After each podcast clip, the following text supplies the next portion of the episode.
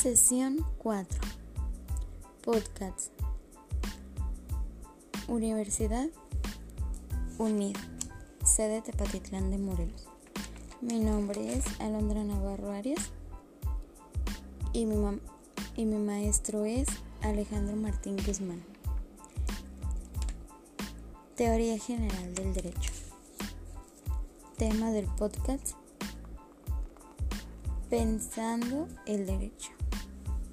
Los desafíos del derecho y el orden jurídico. Empezaremos por definir derecho. ¿Qué es el derecho? Es el orden normativo de la conducta humana en sociedad, un conjunto de normas que permiten solucionar conflictos interpersonales.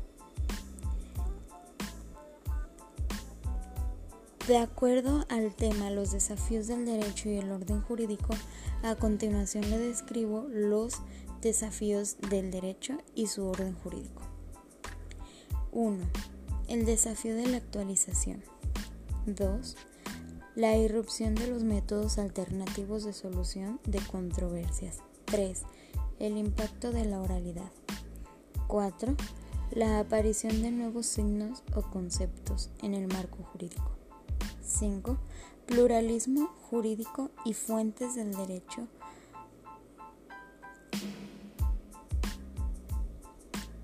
A continuación los describiré cada uno.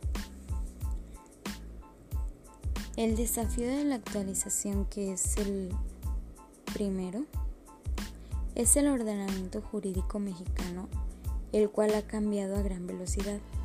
La constitución también va cambiando ya que los sectores más tradicionales del ordenamiento jurídico siguen teniendo reformas. Estas reformas se obtienen para mejorar el bienestar de las personas, pensando en los conflictos que se podrían acumular algún futuro. Esto, lo que actualmente podríamos poner ejemplo, son los derechos humanos, los cuales día a día se están actualizando con una gran velocidad para nuestro bienestar. 2. La irrupción de los métodos alternativos de solución de controversias. Este desarrolla competencias de, de, negociación a fin de llegar a acuerdos con sus contrapartes. Modelos de gestión de problemas jurídicos orientados a encontrar soluciones rápidas. Esto quiere decir que los métodos están obligados a beneficiar a la sociedad. 3. El impacto de la oralidad. Los juicios orales también han venido cambiando. Las técnicas o destrezas de litigación para los licenciados tienen que buscar crear competencias y habilidades en los abogados para así transmitir de forma eficiente y eficaz su mensaje al juzgador o no solamente transmitir, sino sentir la seguridad en él a la hora de orar por su defensor. 4. La aparición de nuevos signos o conceptos en lo jurídico. El pragmatismo y el relativismo logran que el derecho se adapte al contexto, resultado de la flexibilización y cambios continuos. 5. Pluralismo jurídico y fuentes del derecho.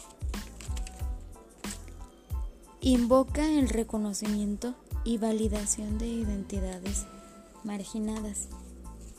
La aparición de un derecho de textura abierta por el desplazamiento de estas fuentes hacia los poderes privados económicos. El pluralismo jurídico debemos saber que existen múltiples sistemas jurídicos en una misma área geográfica. Este implica tres cosas. 1.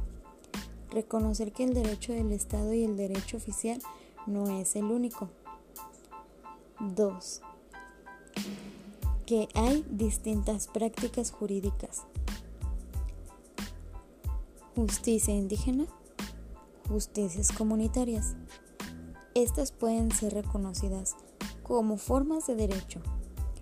Lo anterior supone, por lo tanto, El reconocimiento de soberanía que algunos estados establecen y pretende el monopolio de la fuerza jurídica se relativiza. Definición propia del derecho. Derecho, principios y normas en las que el ser humano se basa para ser capaz de controlar y obtener bienestar social. En definición, la sociedad debe seguir algún conjunto de normas o principios para así poder regular una relación con la humanidad o con la misma sociedad. Esto quiere dar a entender que debemos de seguir las normas, los derechos a los cuales ya cedemos y somos parte de ellos.